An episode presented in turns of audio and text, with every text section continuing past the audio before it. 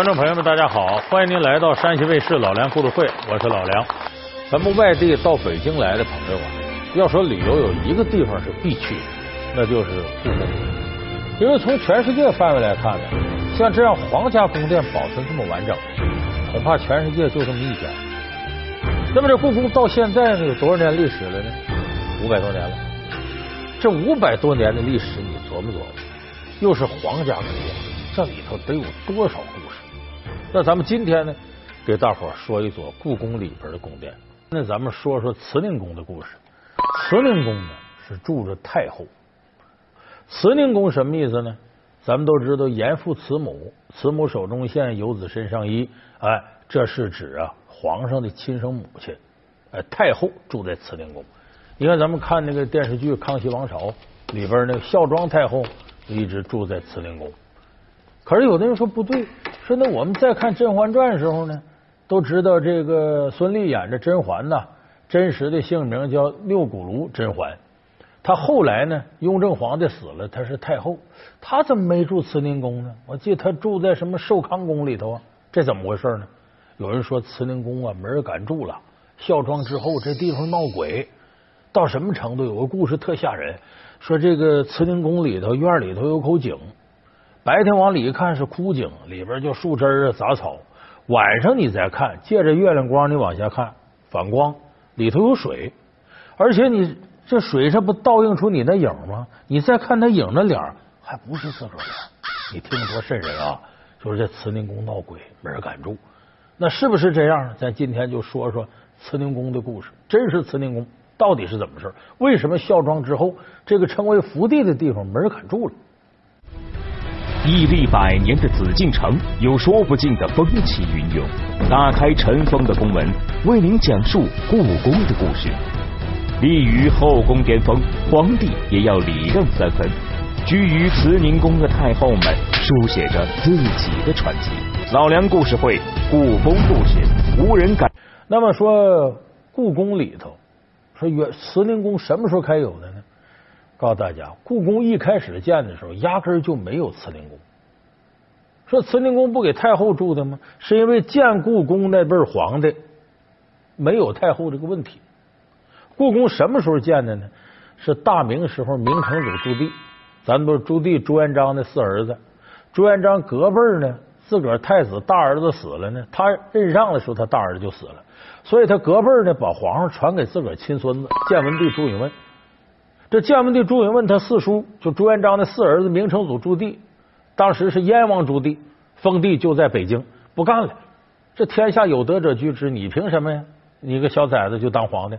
所以这叔侄俩干了一仗，最后朱棣赢了，他后来登基成了永乐皇帝，明成祖朱棣。这时候定都北京，要在北京修建自己的都城，修建自己的宫殿。这么他主持之下，开始有的故宫。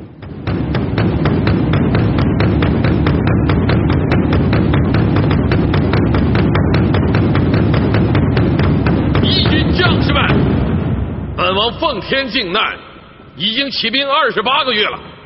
朝廷的百万北伐大军都被我一一击溃，为此坚定胆寒，天下侧目。而我义军将士以一当十，攻无不克，无往不胜。坚军将士，天下无敌。坚军将士，天。他为什么一开始故宫就没有建慈宁宫呢？那是因为啊，朱棣当时他的两个母亲都没了，他的亲生母亲野史里说叫硕妃，那时候已经死了。他名义上的母亲就朱元璋的正牌皇后大脚马皇后，那时候也没了。你别说他这一辈他自己的皇后徐皇后死的也早，所以他儿子明仁宗顶替他当皇帝以后呢，自个儿亲生母亲也没了。所以用不着当时在这故宫里边啊，给自个儿老妈再留那么一个宫殿。所以当时呢，故宫刚开始的时候没有慈宁宫。什么时候开始有慈宁宫呢？到明朝第十一个皇帝，就嘉靖皇帝的时候才有慈宁宫。为啥有呢？是为解决呀两个太后的问题。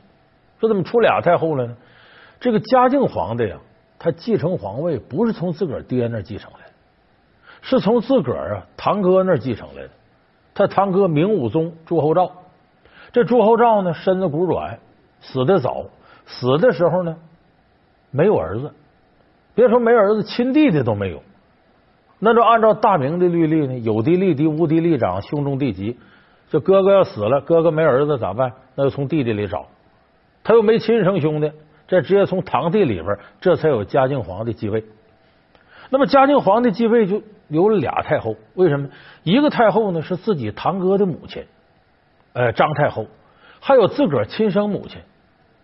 你这两位，你说都是太后，偏偏这俩人呢还不对付，互相看不上。没法住一块儿，说怎么弄呢？这时候，这个嘉靖皇帝想个办法，这样吧，这个张太后呢就住在东宫，就太子宫那边，在东边。我亲生母亲呢，他俩别朝向，一个东一个西，搁到西头。西头那宫殿叫什么叫仁寿宫，先在那儿住。结果呢，搬进之后呢，不长时间呢，这故宫着了把火，着了把火之后呢，扑灭了，说得重新修啊。就借着这个名义，户部就财政部给拨钱，就把这个皇上的亲生母亲时候仁寿宫这彻底修了一遍。修了以后呢，这地方规模扩大，改名叫慈宁宫。说白了，嘉靖皇帝的亲生母亲住在这儿，所以按照这个惯例之后，从嘉靖皇帝之后，皇上亲生母亲住慈宁宫，这是个惯例。就从那以后才开始有慈宁宫这三个字。那么说慈宁宫呢？呃，从打有一直到后来，这个宣统皇帝退位，明清两朝，慈宁宫总共存在了四百多年。这四百多年间呢，慈宁宫里头住了好多任太后，但是最厉害的有两位，除了前面我们说的孝庄太后以外，还有后来这个当时皇上的太后。那个时候呢，是从隆庆皇帝之下。往下呢，到这个天启皇帝这一辈儿，当时这一辈皇帝出了个了不起的太后，名字叫什么？叫李太后，姓李。这个李太后为什么是个传奇人物呢？她在慈宁宫居住段历史，就是典型的这个屌丝逆袭的这么段历史。说这段历史怎么回事？我给大伙细说这李太后有多传奇。李太后呢，她的儿子是后来的万历皇帝。她的老公是当时的隆庆皇帝。这个隆庆皇帝那个时期啊，这李太后出身很低。你看，她都是太后了，都住进了慈宁宫了。当时还有很多皇族瞧不起，就因为她出身低。她是什么出身？她是个宫女。是宫女呢，还不是在宫里上班。那时候，是当时她的老公啊，就是万历皇帝他爸爸隆庆皇帝，是隆庆皇帝还是个王爷的时候，他在王府里边是宫女。结果这隆庆皇帝不哪天一高兴呢，呃，临幸他就跟他上床了，就生下了这个万历皇。哎呦，你有功，朕要赏你。哎呦，王妃，父皇是在跟你说话。这都是列祖列宗之德，是父皇敬天爱民的福报。臣妾何敢言功？有功就是有功嘛，朕也不赏你别的。你娘家出身贫寒，朕就给你父亲封个侯吧。嗯，儿臣代李妃一门，磕谢父皇天恩。所以后来这不是母以子贵吗？他跟着这个隆庆皇帝进了宫之后呢，就当时给他封为贵妃。就这么的在宫里扎下根了，扎根后来也挺幸运，自己这儿子万历皇帝当上皇帝了，哎，就等于说自己儿子上来，自己就成了李太后了，就这么住在慈宁宫了。你看他生命当中最重要的两个男人，老公啊和儿子都是皇帝。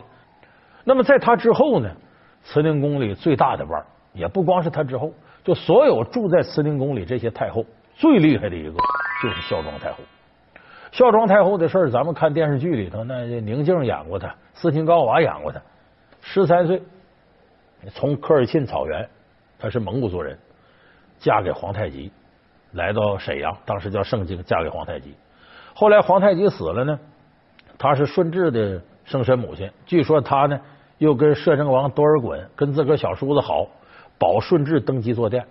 等顺治死了之后呢，他又扶持自己孙子康熙，就一辈子辅佐过三任皇帝，一直活到七十六岁，大权执掌多少年，对那个清朝早期的历史产生过深刻的影响。老梁故事会，故宫故事，无人敢住的慈宁宫。要说这孝庄皇后呢，住在这个慈宁宫，这太后。可是自她死了之后，这慈宁宫就没有人敢进去住了，就空了。后边的太后，你看后头咱说那甄嬛，她住在这个寿康宫。说为什么会成为这个现象呢？我说这里头闹鬼，就孝庄太后太厉害了，哪个女的来都接不住，压不住，所以这地方总闹鬼。那是不是这样呢？他不是这样。为什么说他之后慈宁宫没人住了呢？这跟康熙有关。你想，康熙呢，八岁的时候父亲没了，顺治死了；十岁的时候亲生母亲又死了。他的小时候基本上是奶奶带着他，就孝庄太后带着他，一直给他扶到皇上位置，然后又辅佐他亲政，又包住包括这个薛三藩呐，呃，收台湾政事，这太后都是立下了汗马功劳。我这辈子呢，拉扯过两个皇帝，一个呢是六岁登基，一个八岁登基。为了他们顺顺当当的，我什么苦都肯吃，什么罪都肯受。你们可听好了，这皇上呢是我立的，这孙儿呢是我的命根子。今后啊，谁要是和我们孤儿寡母过不去，上有佛祖，必有报。臣等誓死忠于大清。所以康熙呢，不光是感激自个儿奶奶，他跟自个儿奶奶也最亲，隔辈亲。何况俩人在一块这么长时间，所以这个孝庄死了呀，康熙受不了了，说这个真受不了。为什么呢？这孝庄病危的时候，康熙干了一件前无古人的事儿，请了这些和尚做法事，轰轰烈烈一场法事，干嘛呢？说老天保佑，让我呀减十年的寿命，挪到我奶奶上。皇上来了，怎么回事？阿妈，老祖宗归天了，苏巴拉姑爷去世了，相隔只差一个时辰。皇上，皇上，皇上，皇上，皇上，皇上，皇上。这个咱们有的朋友孝顺的啊，说到五台山到哪儿去许愿还愿，经常是我自个儿折寿，让我爹妈多活几年。不少大臣有意见，说皇上您春秋鼎盛啊，大清就指着你往前走的。这老人家虽然德高望重，毕竟年事已高，不久留于人世，你怎么可以折自己阳寿往你奶奶身上过渡呢？这不可以。康熙不听，啊，这法事做完了，也没挡住这个孝庄死。不长时间，孝庄归天了。归天之后呢，康熙又干了一件呢，谁也想不到的事正常来讲呢，那这太后啊、皇后啊，谁死了，得马上并入到皇帝陵里边去。哎，你像这个呃，这个孝庄呢，她是谁的夫人呢？皇太极的夫人，得进到皇太极陵。皇太极跟努尔哈赤陵呢是在沈阳盛京，在那边，得并到那儿去。没有，康熙说就这样，只要慈宁宫在，我奶奶就在；我奶奶在，慈宁宫就在。把他奶奶这棺材呀，哪儿也不去，就搁慈宁宫里供奉。这下这些大臣不干了。当时那个史书上有记载啊，像这个索额图啊、明珠啊、陈廷敬啊这些内廷大臣都上书说，这可没这规矩。这故宫里住活人的，你怎么能让死人在这待着呢？这坏了大清的地气呀！你奶奶再重要，包括皇上您再重要，跟大清的祖业相比，那不能相提并论。你这么干可不行。所以这些大臣一个个都要抹脖子上吊，就说你这么干我们不同意。最后呢，康熙没办法，这是把这个呃孝庄这棺材呢从故宫里迁出去了。但是迁出可是迁出，慈宁宫这儿呢，就是年年岁岁啊都拜这个孝庄，哎，就把他这像搁这儿啊，大伙儿定期来祭奠呢。不光是说皇族子弟，连大臣也来。所以时间一长，这个地方呢成了孝庄个人纪念堂。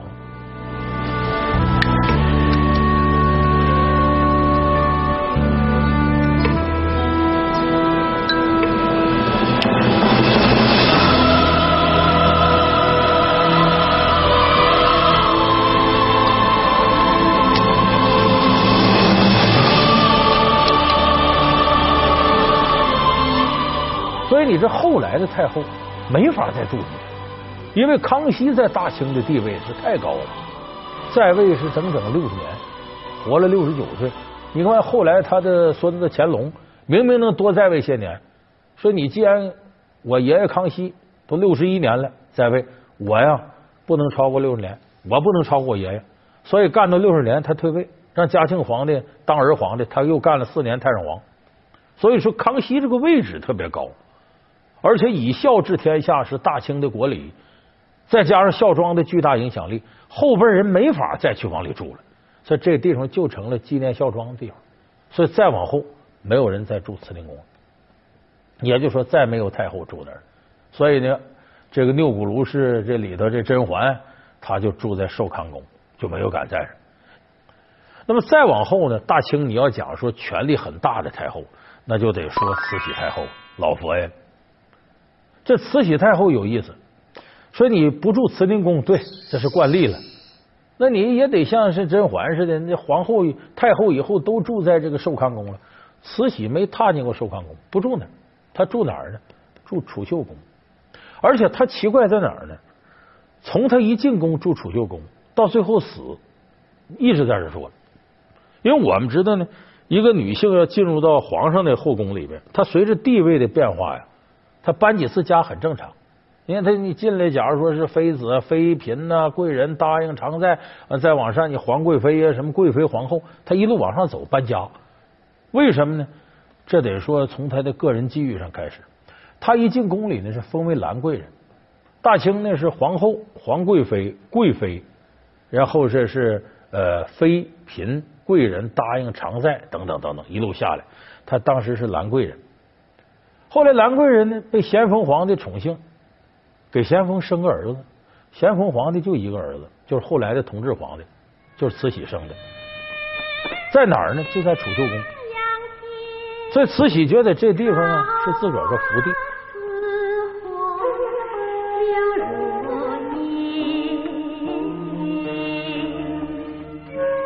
而后来说咸丰怎么就不生儿子呢？不着调了，这咸丰。咸丰相传呢，算是大清皇帝里比较好色的。他总跟着满族女孩，因为这满汉不通婚，他娶得娶满蒙的，那这看着别扭。因为那个皇后啊、妃子不是都好看，大多数挺难看。为什么得保证血统纯正？你不挑的话，你就光好看不行。你家庭门第是啥？你从哪份来的？是不是满族里头有权有势的？你要这么一挑，那美女就少了。所以这咸丰玩着玩着没意思了，没意思怎么办？他住圆明园，当时不住宫里。他太监身边人溜须拍马，皇上在这宫里头是你不能找这汉族女孩进来玩，咱可不是在宫里，咱在圆明园呢。就这么在外给他找十个八个的汉族最漂亮女孩送到宫里。就那时候说这个圆明园里暗藏春色啊，有什么牡丹春呢、海棠春呢，什么那都是咸丰一高兴给这些汉族女孩封的号。好，手柔。腿软，身段美。后来我们知道咸丰死在这个承德避暑山庄，就热当时叫热河行宫嘛。说怎么死的呢？正史说他有病，野史说啥？他看上一个山西啊姓曹的寡妇，说那这在这寡妇身上花老心思了，说最后纵欲过度，死到人怀里了。哎，有这么个说法。那么后来这个咸丰就因为这个花天酒地。就跟慈禧留下一个儿子，慈禧也多亏有这儿子，她才成了西宫太后。那么两宫太后，一个慈安，一个慈禧嘛，没事。那这时候慈禧呢，为什么她就不搬，就在储秀宫里待着？头一个就我说的，当初就咸丰皇帝最单纯的时候碰上她了，身体也最好的时候，这才留下个儿子，这使母以子贵，她后来才有当这个太后垂帘听政。一直成为大清最有权势的女人，才有这机会。他觉得储秀宫是他发迹的地方，是福地，我不能搬。第二个呢，咸丰皇帝死在热河，这个时候，慈禧、慈安和这个鬼子六恭亲王奕欣发动了这个一次北京政变，历史也叫辛酉政变，把顾命八大臣什么端方、肃顺都给扫了。这个咱们很多人看过《火烧圆明园》的垂帘听政，都知道这段历史。后来呢？后来当然是康熙爷亲政。好，那我知道，我是说，康熙爷亲政以后，鳌拜怎么样了？康熙爷降职，把他监禁了。若不是鳌拜救我太祖爷的命，早把他杀了。那是康熙爷圣明，要是我呀，